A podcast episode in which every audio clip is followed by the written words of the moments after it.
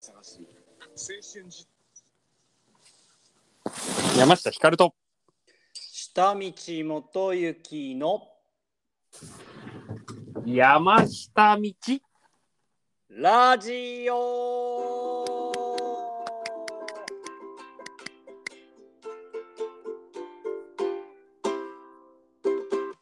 イエイおお。100回目すね。 100回目直しまつきましたよ、私。えいや、嘘です。す嘘みません、すみま せん。言ってやろうかなとは思いましたけど。そうですねそうか、その手があったか 考えもしなかったぞああその手があったか来てます直島にですかうんはいいや、行ってない。行こうかなとは思いましたけど。 あーまあさらっとやりましょうよ100回目もねそうですね。はいあのーなんかいろいろとあ今日あのー資料館に今もいるんですけどはい。入り口になんか差し入れがおなんかかかっていて中を開けると僕の好きなエビスビールと、はい多分ローソンでしか売ってないというレモンの焼酎というかあのサワーとおお、この間話したやつですかはい、で100回目おめでとうというあのえメーッセージが島の方からあら届いてました。ありがとうございます。ありがとうございます。すごいですね。はい、他にもなんかいろいろとメールが来てましたね、少し。うん、うん、うん、うん。はい、まあ、あの、どうでした先週の話いきますかなんかありますなんかありましたかね、先週は。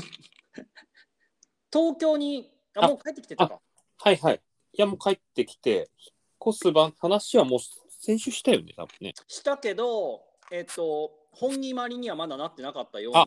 えー、っとね、お金は払いましたね。おあ、じゃあもう、もう、もう決定ですね。そうですね。お金払ってんのに契約書はまだ届かないっていう、詐欺られてんじゃねえかなっていうね。なるほど。うん。ちなみに先週話していた面白い話はまだできないですもんね、まだね。そうなんですよ。はいはい、はい、まだできないですね。うん。ちなみに先週話してましたっけいつから引っ越す予定になってたんでしたっけえっとね、もう今年中ですね。あ、今年中。はい。じゃあもう結構片付けしていかないといけないじゃないでそうすか。なんです、そうなんです。うんそうだから、一回ぐらい来て、わさび取りに行った方がいいんじゃないのあなたも。そうだよな。だからまあ、あの今年中に一回僕は行きます、そっちのあ方に、。ぜひぜひ。はい、九州に行く予定があるはあるので、うん、うん、うん。はい。行きます、ぜひとも。はい、だってもう、そこから動いちゃうと、うん福岡にはもう、用事は、用事というか、なんていうの、福岡に何かがあるわけじゃないもんね、ヒカル君ってそうなんそうなんですよ。まあ友達がいっぱいいるから、まあ遊びには来ると思うけど、なんか仕事でも作っときたいなって感じはありますけどね。そうだよね。だって、長前の長崎は実家があるといえばあるから、うん。あの、理由があるけど、福岡が理由がなくなっちゃうといえばなくなっちゃう。そうなんですよね。地味に遠くなっちゃうからね。ねでも、なんだろう。例えば長崎に帰って、うん。で、福岡の飛行機で帰るとか、そういうのができそうだよね。はいはいはいはい。うんうんそうね、確かにね。うん。そうか。今週は別に何もなく普通に過ごしてました か。そうです。なんかあったかな。わさびに一回行ったぐらいかな。いいなあその感じで俺も本当に、ああ、海行きたいなあそうか。なんかあったかな。わさび行って。昨日、あ、牡蠣焼きましたね。おそうかあなんかうち全国的にそうなのかもしれないですけど、うん今日昨日ぐらいからめちゃくちゃ寒くなったんですけどあね、寒いよね。ねえおだから、もうちょいしたら美味しくなるだろうね。まだ小ぶりで、あれでしたね。ああそうなんだでもなんかね、うんこの辺は、なんかブリがよく取れるのか、はいはいもうなん4キロぐらいのブリが1匹680円とか言ってて、ええでさすがに 1, 匹一匹無理っしょってことで、半身380円でとかって、ええいやすごいっすよね。それえっと刺身にするんですかそれともぶり大根みたいな刺身で食べて、うわいいなでも余っちゃってしょうがないから、さっきブリの照り焼きにして美味しい。ああいいなそうかなんかほ本当に先週までは半袖だったんですけどいきなりもう長袖着込んで半ズボンかあそうね長ズボンでうんうん靴しサンダルから靴下になってうんうん。ねえいやなんかあの直島というか島寒いんすよ冬がああ、そうなんだもうめちゃくちゃ寒いんですよなんか今まで経験したことないぐらい寒いからなんかでも、あれだよね、直島が寒いとかさ、福岡が実は意外と寒いぞとか言われても、はみたいな感じだよね。まあね僕だろ、お前らみたいな感じだよね。なんか扱い。そうだろうけどね俺は今まで暮らしてきたところの中で一番さまあ都会がまああったかいんだろうねなんだかんだねああ、そうかもね。うんでも、俺、京都が一番寒かったな。ああーでもまあ青森より寒かったもん、京都の方だって青森はさが。うん。やっぱ雪のなんかこれも本当かよって感じだけどさ雪があるところって意外とあったかいじゃ確かにね。んね、う。なんんかあと、設備が整ってますよね。あそうですねそれはありますね、なんかもはう、無限 Wi-Fi みたいになってるもんね、灯油が。あああそうねうん。いやそれはあるかもだからなんか直島ってさ冬めちゃくちゃ風強いしめちゃくちゃ寒いのに家が古いから隙間だらけなんだよどの家も、うーん。そっか。だからねだって雪国って大体雪に対してかなりこう守ってるからあったかいんだろうねそうね。しかもでも下道くんちは、綺麗で最新の建物じゃんと思ったけど、横が海ですもんね。そうだからめちゃくちゃ寒いもうき昨日の夜とかすごい風が強くてなんか悲しい気持ちになりましたね、ああ冬が来るなーみたいなにしてもちょっと急激すぎるけどねもうちょっと秋楽しましてくれよって感じだったけどねかに。秋っていうより、ほぼ夏だったよね。そうほぼ夏から冬に一気に行きそうな感じだから、まあなんていうね季節の話とかをはい。しつつなんですけどなんかねこれはこう話していいのか悪いのか分かんないんですけど今日の朝、はい5時半ぐらいに目が覚めてうん。で最近読書をしてるんですよおしかも僕ちっちゃい頃からあんまりこう小説とか本をフィクション系の本を読んでなかったのでうんだから最近こう小学校5年生とかに授業をというか私塾をしてるので、うんなんか小学校5年生ぐらいが読んでるような本とかから読み始めようかなと思って読み始めていてうんうんうん。で読んでるとなんかもう頭がぐるぐる回り始めて。うん。んでよしってことでなんかいいアイデアが浮かんだんですよ。うんうんうん。でそれが全然小説と関係ないんですけど、うんなんかこう3年は直島に住みたいと思ってるわけじゃないですか。はいはい。今、で一1年半ですね。はいはいなので、えっと、来年がもう3年目なんだけどうん。だから2022年が3年目なんだけど、えっと、ちょうど1年経つのが2023年の3月なんですよね。ほうほうほだから2023年の4月から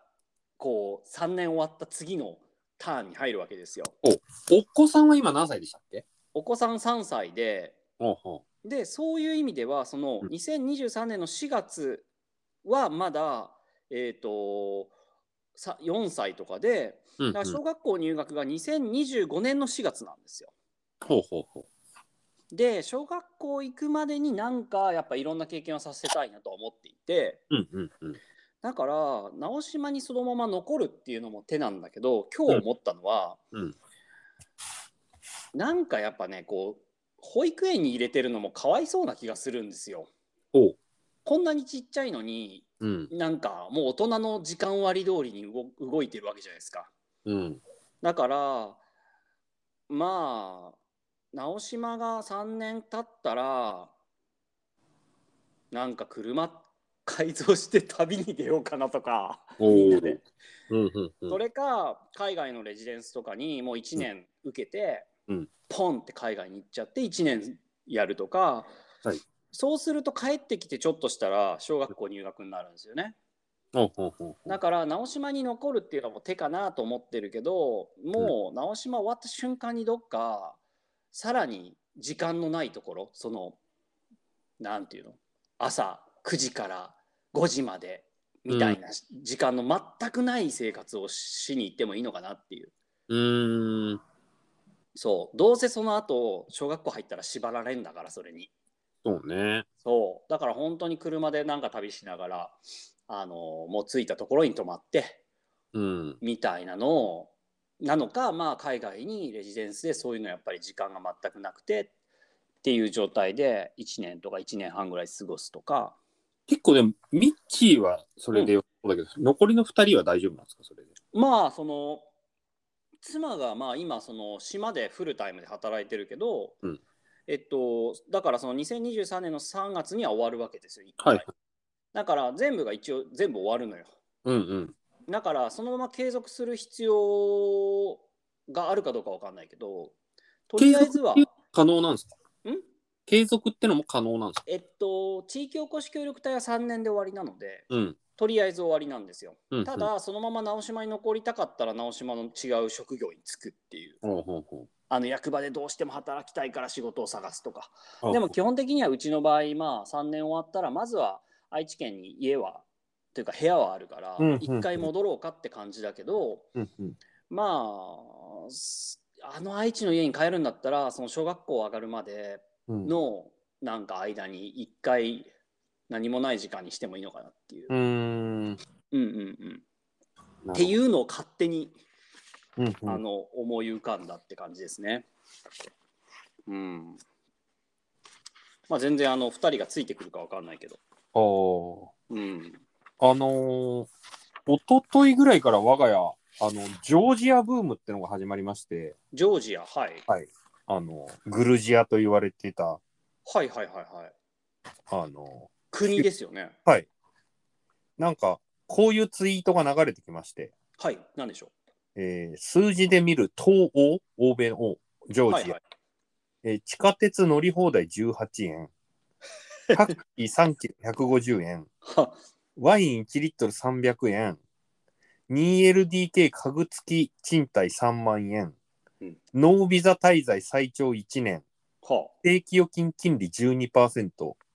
年間事業売上に対する課税1%、世界治安ランキング11位、往復航空券8万円、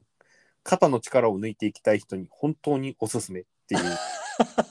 う、これで続行になってますよ、我が今ね地図見てるんですけどあれですねあのこ国会の周辺のところなんですねだから国会沿いにトルコの北なんですねあははだはからは。トルコのあの半島の付け根の北側なんですねうんうんうん。だからイラントルコと接してるんですね南ではねあ、そうかな。えーなかなかいいところですねここね。うんいや、なんか、ジョージアワインがやたらうまいっていうのよく聞くんですけど、えー、いや、なんか、で、めちゃくちゃ親日らしいんですよね。あーうんこの辺ってそうだよね、うん。この辺なんで親日か知ってます反、反ソ連なんですよね、確か。ああそれもありますね多分ねうんうんだから日露戦争の影響もあるだろうし、うんあとはあれなんですよねあれ日露戦争の影響はあるかあとはえー、元寇原稿。元寇モンゴルあ、ほうほうほ。とかなんかこう日本は結構そういう強い敵に勝ったっていう感覚があるらしいううーんだ。からそ日露戦争もそうだしおー原稿もそうだし両方ともやっぱこの辺の人たちも結構悩まされてたんじゃないかうーな、ん。忘れましたけどそうかジョージアねちょっと行ってみたいですね。なんかね、いいです一、ね人、あの、あの、途中でやめるよく買ってくれてる方が今行ってるんですよ。えそうそなう。何のあれでなんか料理の修行だって言ってたね。ええそうなんだ、うん。だから、ちょっとタイ、まあだからタイも行きたいですよね、早いとこね、来月になったらね。んどこにタイにも行きたいですよね。うんタラズベイリラズベリーさんタイああそうですねいいですね、うん、うんうんはあそうか、えーでもなんかグルジアって入れてジョージアって入れてうん。あの画像検索したらなんかやっぱり東欧って感じですねヨーロッパ東欧って感じですね、うんうん。あれだよ、もうほんと、ラピュタじゃないけど、宮崎アニメみたいな感じだよね。多分ねそういう感じっぽいですねうーんいや、なんか、住むとかなんでもなく、いい、いいっぽいねー、みたいなるほど治安がいいんですねな。ね、うん。あそういえばあの僕昨日日曜日に、うんあの岡山県立美術館のほう星野道夫展に行ってきたんですね。へえ。星野道夫って知ってますなんか名前しか知らないの。あのー動物写真っていうのかな冒険家というかうん。あの白熊の写真撮ったりとかだからアラスカ周辺を結構フィールドにしてうんうん。で動物写真を撮ってた人でうんうん。でまあエッセイがまあ極上なんですよおう。もう超ロマンチックなんだけどすごいもう文章が上手でへえ。心に響くこう文章を書く人なんですよ。うーんで文章は結構好きだから昔から読んでたんだけど写真はね写真集って動物写真集ってあんまなんか見てもあんまり来ないから、うんあんまり見てなかったんですけど、うんあのまあ僕古典ってすごい好きなのでおお見に行ってきたらすっごいよくてへえなんかもう白熊のなんか写真の前で結構泣きそうになっちゃって柄に。でもなくというか、なんかねこう何なんだろうなやっぱ自然が持ってる時間とその動物が持ってる時間と人間が持ってる時間みたいなものがなんかやっぱ全然こう長さというかこういろんなものが違うものがこう同居してる感じ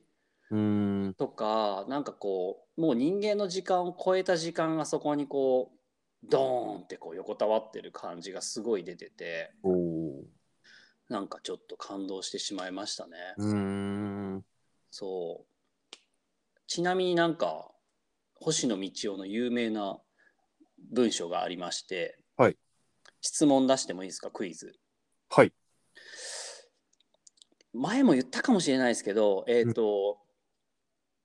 例えばあなたが、はい、うる覚えですけどね、例えばあなたがどこか知らない遠くの方の町に一人で行ってるとします。はい。で、家族とかは遠い日本に置いてきて一人だけで旅をして、その風景を見てると思います。うんで、その時にめちゃくちゃいいそれが風景だったとして、うん。感動的な風景だとしてあなたはどのようにその家族とか愛する人にその風景とか素晴らしさとか感動を伝えますかまあ、一緒にまた行こうよ。かな。っていう言います帰ったらそう言おうと、うん。めちゃくちゃいいから一緒行こうよって。なるほど、まあ、星野道夫さんの答えはこうなんですえっ、ともうその時にうん自分がもう変わるしかない、えその風景を見て自分が変わるうん。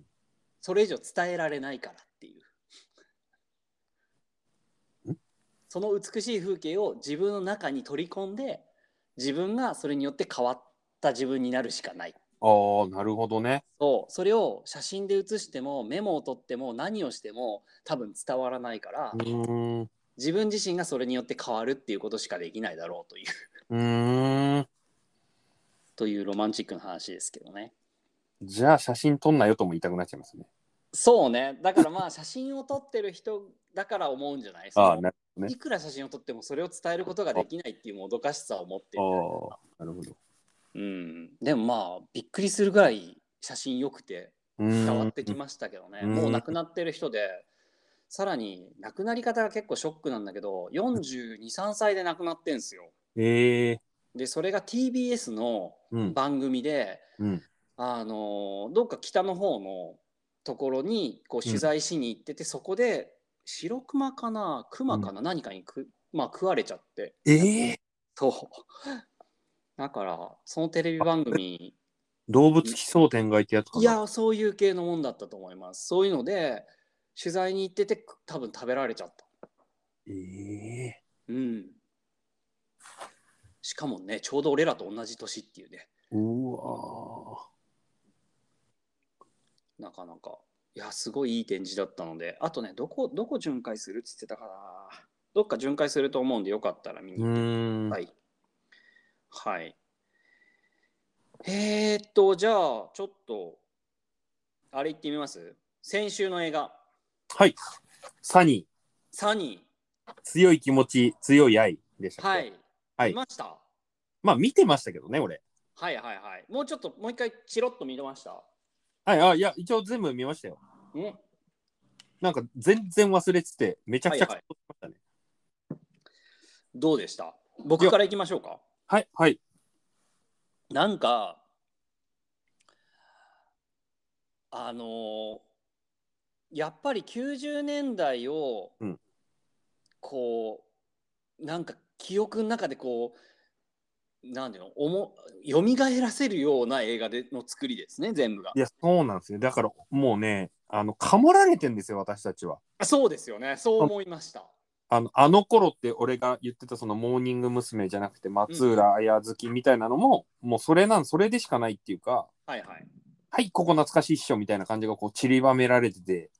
それはね、なんか意図的にそこにいたつもりはなかったけれども、ううんおーって思ってしまうっていうか確かにちょっと過剰めに入れてくるでしょうんなんかあんなに小ギャルだらけじゃなかったしいや そうですね、うん、あとはすごいのはやっぱりスイッチとして、うんあのその時流行ってた曲をものすごいタイミングに入れてくるじゃん、インそうトですロかねら。うん、いやだからすいやだからなんかしこう、えっと主人公で大人になっちゃった、えっと主人公の女性が自分の、あのー高校に歩いて向かってる途中に、なんだっけあれ久保田利伸だっけララララブソングみたいなララララブソングがこううん流れ始めて、周りが一気に風景がなんか過去に戻るみたいな、うんうんなかなかのすごかっうんたうんですね。そうですねただあのメールにも書きましたがあっちも見てみました原作の方。あ見ました見まし見ましたはい実は韓国の、えっとうんこの、えっとサニーたはいあでもサニーの話をちょっとだけしますかあの内容について。うんえっとサニーは全然読むものがないので僕の記憶で言うと年齢的にはどんくらいでしょう35ぐらいの人たちですかね、そのくらいの女性が主人公で、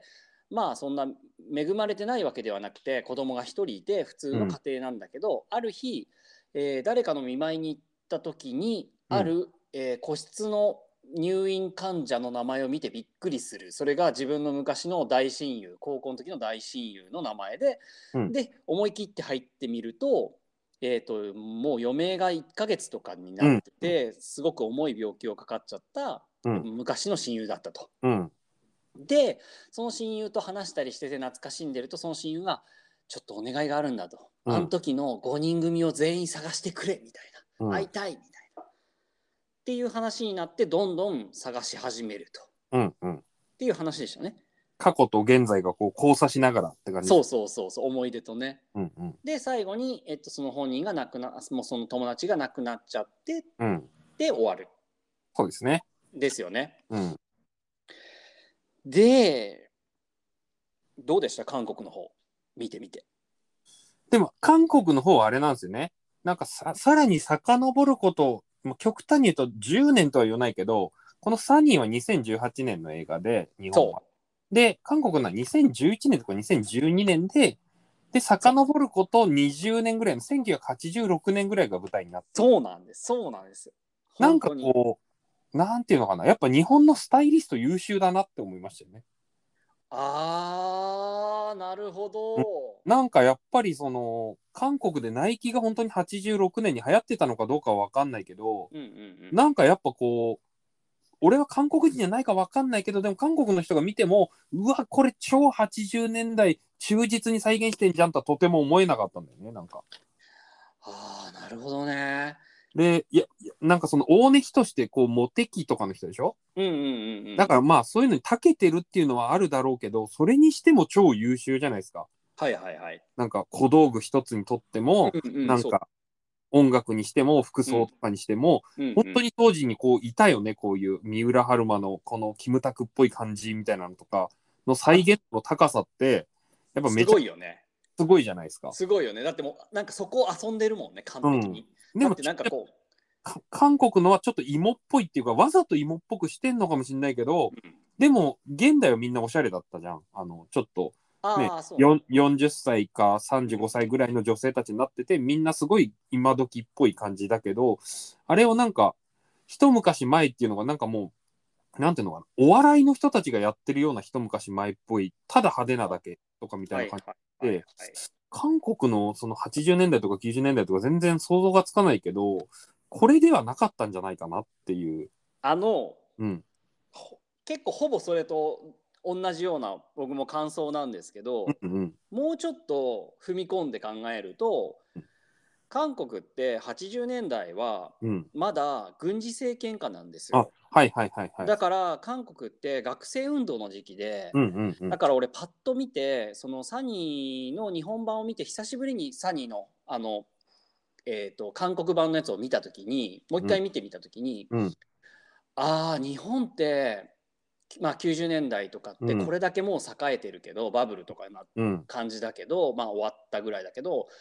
韓国ってまだまだあのそんなに伸びてなくてうん貧しくて、うんだから急激に今は一緒なんだけど今の風景は韓国と日本がほぼ一緒なのに、うんうん。こんだけ変わったんだなっていうあ、そう感じね。に見える。でそのもちろん日本のサニーの面白いところはものすごいその90年代を表現しようとするなんかマニアックさがすごいんでね。うんうんうんうん。だか、らなんかこう主人公の若いあ、まあ、ち高校生の時の思い出のお話でなんか紙にガムがついてる時にうんそれ伊藤家の食卓でなんかなんとかオイル塗ったら取れるって言ってたよみたいな会話とかしててうんうん「うわ伊藤家の食卓!」とかさうん。隅から隅まで懐かしいもので埋め尽くしてんだけど、そうねうんなんか韓国のやつはまあもちろんこう学生運動時期である雰囲気とかは多分再現してて。うんうん。だからその過去が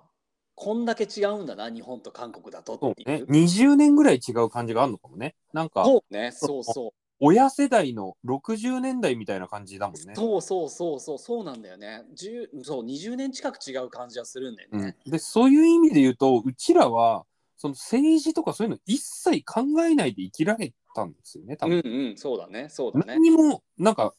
ね暮らしの中になんかつながってなかったもんね別にその、うんうんルーズソックスを履くことが社会に対するどうのこうのとか1ミリも多分誰も考えてなかったはずでそうねでもなんかナイキが流行ってるからナイキを着るっつったらナイキっつったらアメリカだぞとかって分かってんのかみたいな敵国だぞみたいな感じとかでお兄ちゃんに言われたりとかしてたじゃないですか、う最んうんう近んうんそういう感じとか全くなかったもんねうちらの時。そうね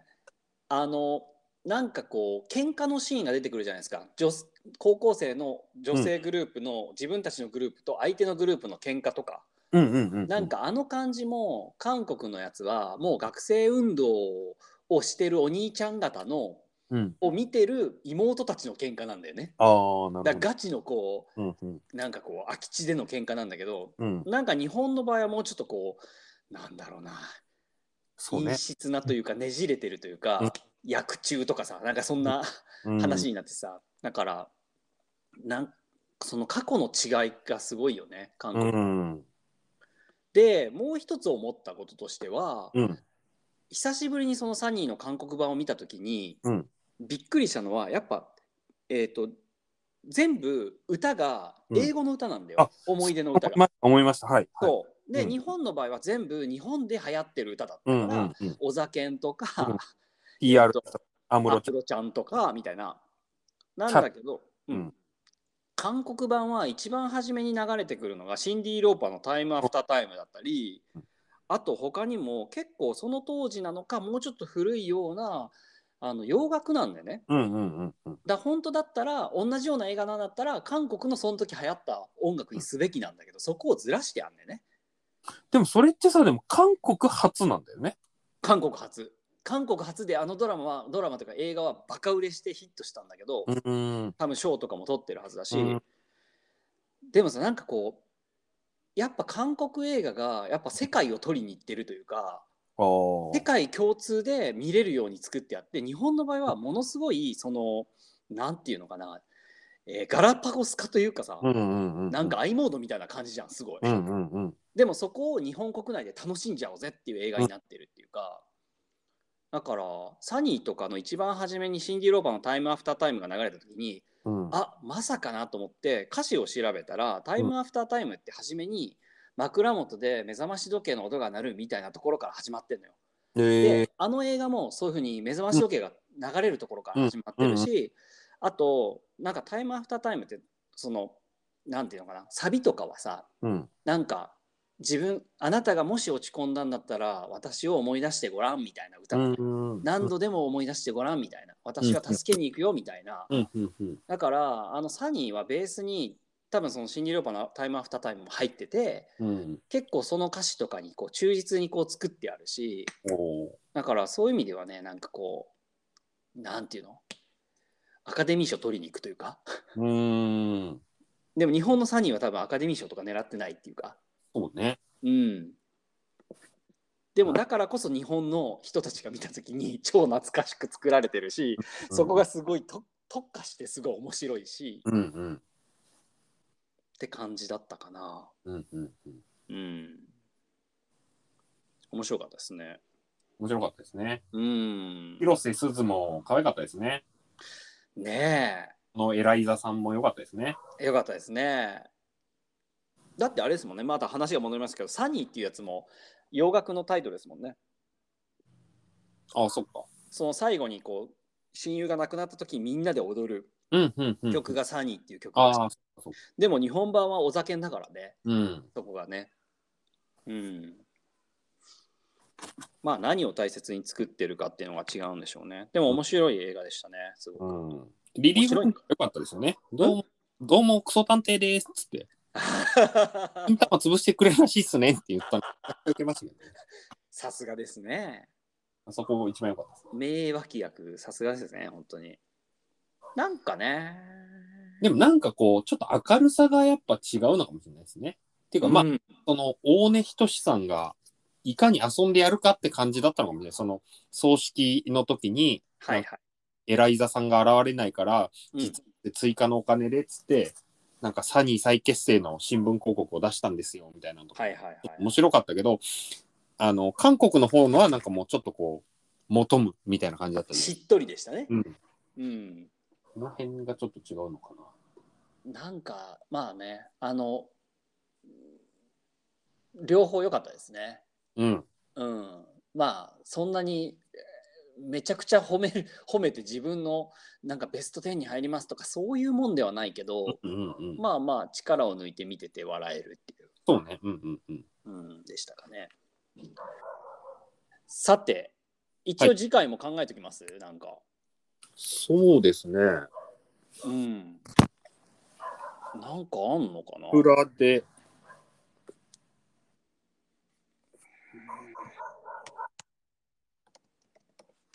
なんかあるかな全然。ちょっと洋画に行ってみないですかあいいですねいいですねそうしましょうそうしましょううーん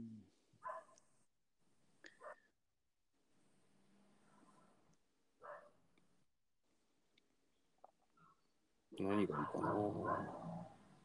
でもあの僕忘れてるからこの前見ようって言ってたあれあでもこれあそうだよねプライム特典ねあれでもいいですよあのんグリーンブックでもいいですよ あ、グリーンブック、俺さっき見ちゃって。さっき見ちゃった面白かった、でも。まあねまあまあね、うんまあ現代のなんかあれを狙いすさんなんていうか狙ってるなって感じです ね、うん。行ってみるか、ショーシャンクに。ショーシャンクあやってみますいいですよ、なんか、やたら聞くけど、俺見てないんですよね、多分。あ俺もでも出たばっかりぐらいの時にとか昔だから見てみましょうかあ。はいショーシャンクとある刑務所の受刑者たちが勝ち取り分け与えた解放と救い誰の心にも静かに爽やかな爽やかでいいのかな感動が訪れる1994年ちょっと待ってよちょっと待ってね。ああこれはレンタルか。なんか、はい。いやいやいやいやあのあのカルペディエムおうといえば今を生きるっていう映画だから、ああ見ましたあれは。いや俺それ何人にも言われましたよでしょ、はいすっごいあのゆ映画で有名になった言葉だからあそうなんだ、そうそう見てみるのもいいかなと思ったけどレンタルですね300円。おおじゃあまあショーシャンク行ってみますはいはい、いいですよ。ショーシャンク。これは2時間22分。結構ありますねはい。いや、見てみましょう、見てみましょう。いいじゃないですか。まあ、こういう、見てないけど、すごく名作と呼ばれるやつを見るのもいいですね。では、あれいきますか。メールいろいろ来てるから読んでいきますか。はいえーっと、ラズベリーさんからいきましょうか、じゃあ。はい、お願いします。えー、ラジオ99回の感想です。ラジオネーム、はい週刊ラズベリーさん、いつもありがとうございます。ありがとうございます。えー、山下さん、下道さん、中野さん、おはようございます。おはようございます。新大久保に引っ越すため近くの水場をディグる山下さんと海岸で拾った俺の辛みレンガをメダカの水槽にぶち込む3歳児にうなる下道さん今日の映画はある船頭の話はい。監督なんだとそわそわする感覚が私私にはないので作りままずタグがありましたおすぎが福岡ローカルで映画表をしていましたが映画のは確かにありますねホラー映画とかは怖さの体制で評価が分かれるのが面白いですうんうんうん。もさらっと流します。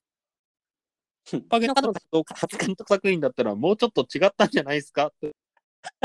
大爆笑で俺、これ聞き直した時に大爆笑しました。ラビレンガに悪悪いいす強制するる観察することじゃないかという視点が興味深い。うんころじ入門ののクソうんや味わう感覚にもつながる。話。えーうんございます。下久道さんの移住と山下さんの福岡新大移住新大大久保生で記録されて続く媒体として出てくる100回にになると思いました。これまでの放送で心に残った36 6回でした。いまたラジいやありがとうございーありがとうございます。あの、褒めの布団はね、もうね、なんて言うんですか、あの日常会話化しましたね、そうですね完璧に。ねえ使いやすい言葉で。もしかすると、そうでリスナーの人ももう普通に使ってるのではないかっていう。オ、あと、ね半年後ぐらいにようやくググってみたらいろんな人がこうあの書いていて、勝手にね、ね話、ブうんブログとか話しにてて書すいてごいてですね。そこにコメント仕返しに行くっていうのをも面白いかもしれないですね。いいですね。いや、本当に普通に使える言葉だからすごいよね。これ、発明品だね。ん。えーっと、では、えーっと、は次、えー中野さんから。はい。はい、山下さん、下道さん、ラズベリーさん、おはようございます。中野です。ついに100回おめでとうございます。電波大丈夫ですかあれもしもーし。はい、はい。あ、うん。多分ちょっとね、そっちの電波が悪いかもしれないですね、今ね。あら、あらら、うん。どうでしょ今日。はい。大丈夫だと思います。ははいいはいはい。ついに100回おめでとうございます。私は YouTube で山下道ラジオを聞いているのですが、ちょっと待ってください。う。はい。俺の方が悪いのかなもしもし大丈夫ですか、はいはいはい。もしもーし。けど、あ、ヒカルくんなんか声がちっちゃくなってる。もしもーし。あれもしもーし。大丈夫ですか聞こえるけどね、なんかすごいちっちゃいですよ、声が。あらあらあら。もしもーし。あれ聞こえるけどちっちゃい。あら。僕の方大丈夫ですかはい。でもこれ多分録音してるってことは、ヒカルくんの声が多分ちっちゃいんじゃないかな。かな。なんかあれになってませんまたあの、Bluetooth 切ったりとかしたあいやらおりません切れてます、切れてます。切れてますまだ小さい。まだちっちゃい。あら。なんでだ。あれなんでだボリュームが小さいとか。なんか突然ちっちゃくなったのかなもしもしはいはい。ダメだな。ちょっとちっちゃいな。聞こえはするけど。あら。なんだろうな。なんか俺がなんか変なの触ったのかな。もう一回これでどうかなはいはーい。あ、ダメだ。はいは聞こえるけどちっちゃい。あら。なんだろう。あもしもしはいはい。どうしましょう一回切りますか一回切ってみますでもつなげないといけないですもんねこれねで、まあ、ファイル2つになるけど、はい俺、あ、はい。じゃあ一回切りますね。はいではでは、はいあ大丈夫ですねおでは行きましょうもう一回、はいえっ、と山下山下さん下道さんラズベリーさんおはようございます中野ですありがとうございます。ついついに100回目おめでとうございますありがとうございます。私は YouTube で山下道ラジオを聞いているのですが少し前から山下道ラジオに広告がつきましたおで広告収入が入るかもしれないですねええー今日は先週に続いて山下道ラジオを聞きながら私がメモした言葉の中から勝手に選んだベスト5をつづの続きをお伝えしたいと思います。はい。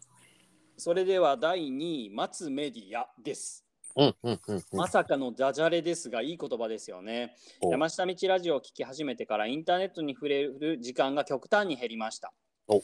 すぐに検索して答えを見つけない、時間を空けること、考えることで得ることがたくさんあることが気づことに気づきました。うんうんそして第1位、えー自分も誰かの足を踏んで生きているです。うんうんううんん。えーウイグル面はい問題、はいの時に出た言葉です、はいえー自分も誰かの加害者の一人という意味ですね。うんうんうんで遠い世界の悲しい話にも自分が加害者として関わっていると考えさせられる言葉でした。これを頭の片隅に入れて生きていくことはとても大切なことだと思いました。おーえー今週の質問は先週の宿題。お二人が99回のラジオの中で印象に残っていることはありますかよろしくお願いします。お推ー進、これからもお二人の交換日記的なラジオとラズベリーさんの編集的視点の感想を楽しみにしています。ありがとうございありがとま。うございますす。え ー、宿題 忘れてたな。そうですね。お二人が99回のラジオの中で印象に残ってる言葉言葉でもなんか俺ね、覚えてはないんですけど、はい。なんか、あの、14歳とうん。社会と、世界と社会。社会。うんううんんの頃、あれが出た頃に、うん。なんか、アートがそういう場所を用意しておかないと、みたいな感じのことをなんか言ってたのを感動したっすけど、ちょっとあんま覚えてないです。 あ北道さんの言葉でしたけど、あなんか、あの、そういう場所は、なんか自分らが作んなきゃいけないし、守っとかなきゃダメっしょ、みたいな。ああ、なるほど。なんか、割と初期の神会って言われてた。はいはい。誰が呼んだか神会。はい。ああ、俺、俺さ、なんかおぼパッと覚え、と言われて思い出すのは、すごい最近の話ですけど、ものすごい最近ですけど、なんか、あのー直島でかぼちゃが流されたじゃないですか。うん、うん、うん。その時に、うんヒカルくんが、じゃあその流されてかぼちゃがなくなったところに、うんなんか辛みで作った、あのーわさびのなんか、なんか追っ立てようぜみたいなこと言ってたのは印象的でしたけどね。 あ、最近ですね。うん。ゲスアーティスト部門ですよね、私の。こち亀的な。あとはなんかこう、あのーまあ映画のコーナーもそうですけど、他にもさ、こう、赤瀬川源平塾とかね、はいはいはい。あ、原いろいろこねうコーナーになりかけるんだけど、うんうんコーナーになったりならなかったりうんうん。みたいな感じが、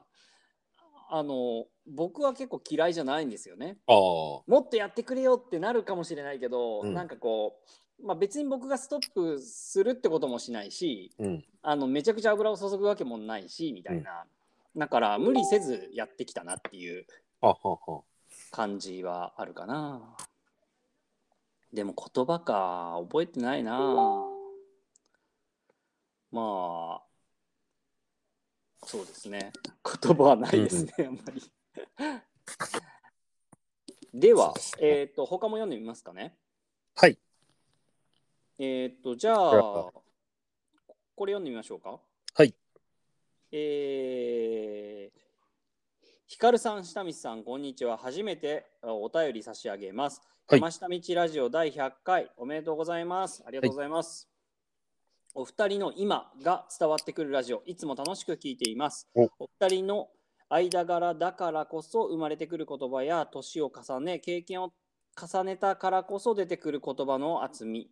そして今なおキラキラした目で世界を見つめるお二人の姿勢に背中を押されています匿名希望さんありがとうございまあすりがとうございます。おおあ嬉しとはー。もしもしはいはいはいはいあ、大丈夫ですか大丈夫ですよ。えっ、と、はいもう一個読んでみましょうか、これ。はい。山下さん、下道さん、おはようございます。祝100回、おめでとうございます。ありがとうございます。アーカイブで、えー第20回のあたりを聞いて、今の流れになる経緯を知りました。どういうことだこれ、アーカイブで第20回のあたりを聞いて、習慣になってったってことですかね。あ今の流れになる経緯を知りました。うんうんああ、そういうことか。何事もやってみる、ん何事もやってみることと常に改善。うんうん。どういうことこれだからまあ、毎日でもいいけど、それがし習慣 ?1 週間に1回になっていくっていうこと。ああ、なんじゃないですかねそういうことかな。多分なるほど、なるほど。えっ、と、毎日毎、毎日、毎日ラジオを録音していたお二人の時間が積み重なり、その時の最善を探って100回まで到達。何より継続してきたことが形になって、すっかり私もヘビーヘビーリスリスナーです。お山下さんが東京に引っ越して、今より忙しくなってもぜひ続けてください。ありがとうございます。そういうことか。えーどの回もどの角度から聞いても興味深く、今の自分と重ねています。映画鑑賞会も引き続き、ん引き続き続いています。はいはい。はい、えーサニー見ましたお。 90年代のヒットチャートに反応してしまいました。おールーズソックスとともに、えーソックスタえーソックススタッチを思い出しました。ありましたね。うんうんうん。あのルーズソックスが下がってくるのを止めるだけのためのノリはどこへ行ったのでしょうか、うんうん。えー ?90 年代の青春はついこの前のことのように感じられますが、すでにこのように切り取って、えー見て取る対象なのですうね。んうんうんうん。死ぬ間際も友達とワイワイできたら最高です。うん気の合う誰かと出会えるのは間違いなく幸せです。えー急激にはあ秋めいえ秋めいてきました、うん街も商店街も飲食店も驚くほど人であふれ返っています。101回も楽しみにしてます。ミルキーさんありがとうございまありすが。とうございます、いつも。そうですね。うんなんかあの、ね、サニーの映画は、あれですよね。こう、なんかこう、高校の友達によって、うんえっ、と、昔を思い出すってことではなくて、うん高校の友達にもう一回会うことで、うん本来の自分がなんか戻ってくる感じうんうんうんうん。が多分描きたいところかなと思いましたね。うん。なんかそのいろんなことにこう時間とかが奪われていって自分の本来の楽しさとかなんか自分の自分らしさっていうとなんか変なのかもしれないけどうんた。だただあの頃が懐かしいねっていうよりはなんか本当の自分とはどういう感覚を持ってたんだろうかっていうのがこううふんうんただ立つというかそこながんすごいか、あの、最後に、うんその、セリカが亡くなって、うんで、あの、遺産をみんなに分けるみたいなシーンがあるじゃないですか。ありますねあのリー・フランキーが読み上げる、うんうんうん韓国版でもちょっと似た感じのうが、んうんめちゃくちゃお金持ちだから、その、その、なんて、シングルマザーになっちゃった人には、もうマンションもあげるし、はいはいはいで、本当は水商売じゃなくて、やりたかったの美容室でしょっつって、一回にこれ、もうテナント押さえといたからとか、うんうんなんか、本当は出版やりたかったんだったら、うちの会社出版部門あるから2年間やってくれたら社長にさせるからとかさ、うんうんなんか、なんて言うんだろう、人によって、なんか、分け前を変える感じなんか、はいはい渡辺直美は、じゃああのビル1棟買いますからって感じだけど、うんうん篠原涼子とか小池栄子は、お前ら金持ちだから、とりあえず、あの、なんていうのあのサニーの隊長と副隊長だけなみたいなああ、そうそうそう。あげるもんねえからみたいな感じとか、あれなんかめちゃくちゃいいなと思って確かにね。であげるためにはこれをやってもらいますっていうのがただそこで踊ってもらうだけっていうさうんうんうん、なんかこうたい金銭との対価になってないじゃないですかはいはいはい。でもなってないけれどそれはなんか友情の深さだからそれが成立してんだって思うとなんかこれし死ななくてもできんじゃないのとも思ったりするんだよね。 まあその通りかも、うん、なんかそのすげえさあの小池小池栄子も篠原涼子も困ってないけどその他に超と困ってる友達いたら別に金めっちゃあんだったらマンション1個やるわでもいいんだよなと思ってさ、うんうんうん、なんか理由をつけなきゃいけない感じがあるじゃんなんか上げる方の側からも、そうねうん、なんかそれで人生が変えられるっていうかさなんか選択肢がもう一個増えんだったらなんかそそれそれぐらいっていうとあれだけどうなんかんできるようになったらやりたいし今でもやろうと思えばできんだよなと思うとね、確かにあのなんかみんなが対同等なものがもらえるわけじゃなくてうん本当に昔はあの高校生の時は何もこんなに差がなかったのに、うんうんうん15年後20年後になってものすごいみんなが差ができててうん一、人とかはもうなんかアル中になってて本当にもう借金まみれでみたいな。うんうん感じで子供もちゃんと育てらんないみたいなうん人にはドンってこうんううん上げて、まあねああいうの確かにねそこはうん面白いかもね。いやあとなんかうんやっぱりさそのお金って無限じゃないからうんこれじゃあ全員にはできねえだろって言われたら当然だけど全友達にはできんじゃねえのって思ったら、うんうんうんちょっと軽くなんなと思ってさ、うんなんかお金持っててもなんもなんねえじゃんとかって思ったりもするけど、なんか5、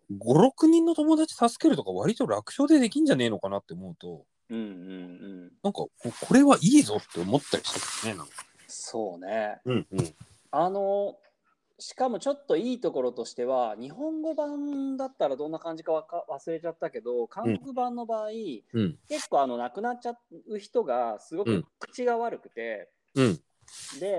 なんかこうじゃあ何々にはあの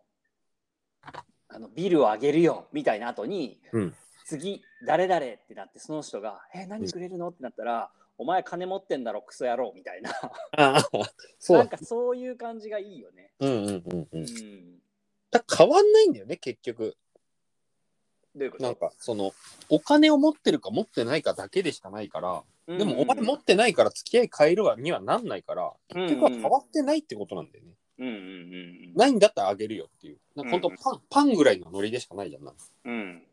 俺はお前に2000万あげんだから、2000万分のなんかを対価を返せよみたいな感じは全くなくて、うんただ困ってるからしてあげてるだけっていう。そうね。うん。じゃあ最後こあれはの私の前でみんなで踊ってねあの昔のやつね練習したやつよみたいな。そうそうそうそうそう。うんあれ結局踊りが踊れなかったんだっけ喧嘩しちゃっていや、踊りましたよね。え文化祭で踊ったっけあれがでも、その、喧嘩して、なんか顔に傷ついて、あの、運ばれちゃって、踊らなかったんだよね練習したけど、うあん。あそうだよねそれで最後踊るんだよね、なるほどさてはい。えー、新美さんの文字は辛いよ。ですかね。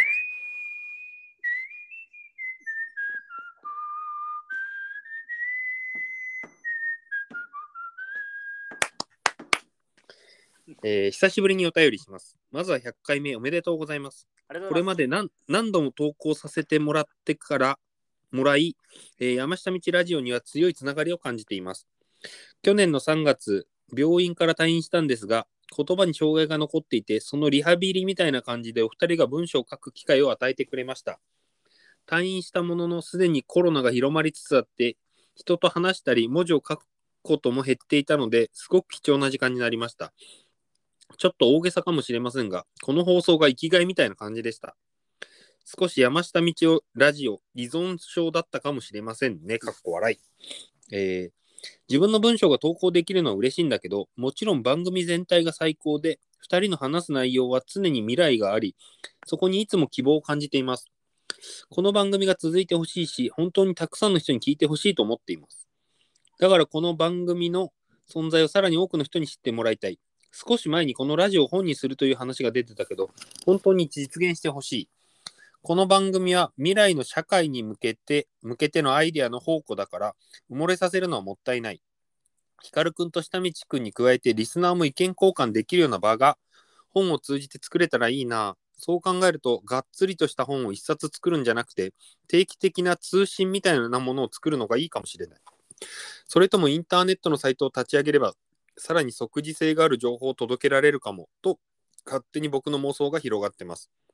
僕が自分で、僕が自分で作ればいいのか。えーそれから最近は、月曜11時の生配信はなくなっちゃったのでしょうか僕の勘違いならごめんなさい、え2人との距離をぐっと近く感じられるので毎週じゃなくても時々でもいいので生での配信をつづぜひ続けてくれたら嬉しいですではこれからも毎回楽しみにしています。えー、しんみさん。ありがとうございます、しみさん。ありがとうございます。これでもね、その、嬉しいですね。うん。なんか、生配信ってさ、うん。なんか俺もうラジオとかさ、うん生配信で聞かなくなっちゃったんだよね、ほぼ全部。あヒあカ。ルくんははい生配信とか生で聞いてるものってあるいや、ないっすね。ああ、そうだよね。うん。でもだからこそ生というか、その、そのタイミングでやってるっていう意味が結構伝わってたのかもな、なんてうん思うんうんっ。たよね。だし、ちょっとうちらのテンションも上がり気味だったもんね。ああ、そうだよね。うん。確かに今この感じってすごく2人で話してるっていう感じで、うんどこか頭のどこかに誰か聞くだろうぐらいでしか思ってないもそんうね。うんうん。なんかでも俺そこメールしたけどあれって可能なのアンカーでいつも通り録音してるけどもう一個でクラブハウスで配信しとくああ。いや、あのークラブハウスアプリをお互いが取ってればいいよね。この iPhone じゃないもので。あーこの、なんつうのバックトラック、バックグラウンド再生みたいなのは、さすがに同時録音はできないと思うから。あーそうだよねいや、うんなんかさ例えばヒカルくんがこの前まで、えー、とクラブハウスの時に録音していた多分 iPad みたいなもうんうんうんうん。のがにクラブハウスが入っててうんうん。でそっち側で今までは録音だったけどそこで、えー、あとあ。そうね、それだっクたラらブハウスの、ねうん、だからあんまり音は良くなくてほとんど光くんの声しか聞こえないんだけど実はそれがうなんんか、クラブハウスで一応は中継されてるみたいなあ状あ態、それだったらいけるかもね。ただまあ w i f i が結構強くないといけないのかもしれないけどねああ、そっか。うん多分ね分かんないけどね、うんうんうん。まあでもそれうんどうだろうね何かをやれば何かを失うって感じでもあるのかな、うんうん、でもまあ、ちょっとこのコロナが収まったわけではないけど、うんこう今、ある程度ちょっと大丈夫になってる時に、もう短時間で仕込んで、そとっとといろいろやっちゃった方が良さそうですね、イベントやるとかなあら。そうだね本当うん本当、今本当にそうだよね今、チャンスなので。今チャンスだと思う、うんこの数週間がチャンスだと思う、うん。うんダダを復活するなら行くよ と。マジで。そうだよ、もう一回展示作ったらもう二人で行くよって。うん。 そりゃ無理でしょ。 できるのかない や、でももう家の庭とかでもいいんじゃないですかそうだね。うん。うだって、下道君、な名前、波のりおかなんかに変わったんでしょそうね。でもまあ俺、俺的に言うと、別に福岡でもいいのよ。福岡にもまあ、あのどこだっけ、糸島とかあるしさ。ああ、まあね。ううんん。あの、海が近いわけだし。だ からだ、からな、波があるところに呼んでくれたら、かなり甘い条件で行きますよってこそれそれ、本当にそれそれ。 それそれ、本当に。と。うんそうだね。なんか長尾くんのやつとかもそうだね。うんでも多分行けるとしたらやっぱり福岡の方がいいのかもな。ヒカルくんがいるタイミングでなんか福岡で少し岡山はないんですよね、何がいや。広ない島で。すないですないですないです。山口くらいだったらある。でも山口だったらもう福岡でいいからなんで。そうそうそう。だから福岡なんじゃないだからやっぱ福岡で、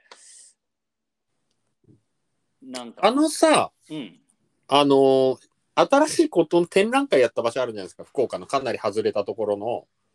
あの、海の中道公園かなんかに行く途中の、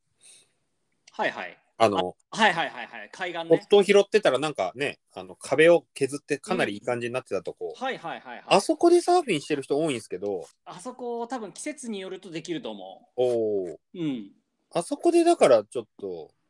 やりますかトークなんかでもいいですよね。そしたらいもいうですね8時間とかできるんでしょ下道さんは。何がいや、なんかもうずっといいいられるでしょあそこ。いやもちろん入れ入れますよはいはい、うんうんうん。そうだねあそこはいいかもね、あそこもう一回行きたいよな、いいよね、あそこうね。んあそこいいねうん。いいよその辺は計画立てましょう本当にはい。あれなんかもう一個ぐらいありましたっけいやーよ読んだか全部。読んだ読んだ僕が読んだから、多分そんなところで意外と平熱放送の第100回だったって感じですかね。そうですね、でもまあなんかちょっとイベントとかできそうですね。うん、そうですね、うんただまあ本当に急がないとっていうかある程度急ぐ気持ちがないとまたうん。多分上がるは上がるでしょうしねうんうんうん。うんこんな感じですか今日ははいさあではでははい。また来週また来週では101回目で101回目のプロプロポーズでしたと。はい、はいではでははい。ショーシャンクですね、来週は。そうですね照射力で、じゃあお疲れ様でした。お疲れ様ですではではありがとうございます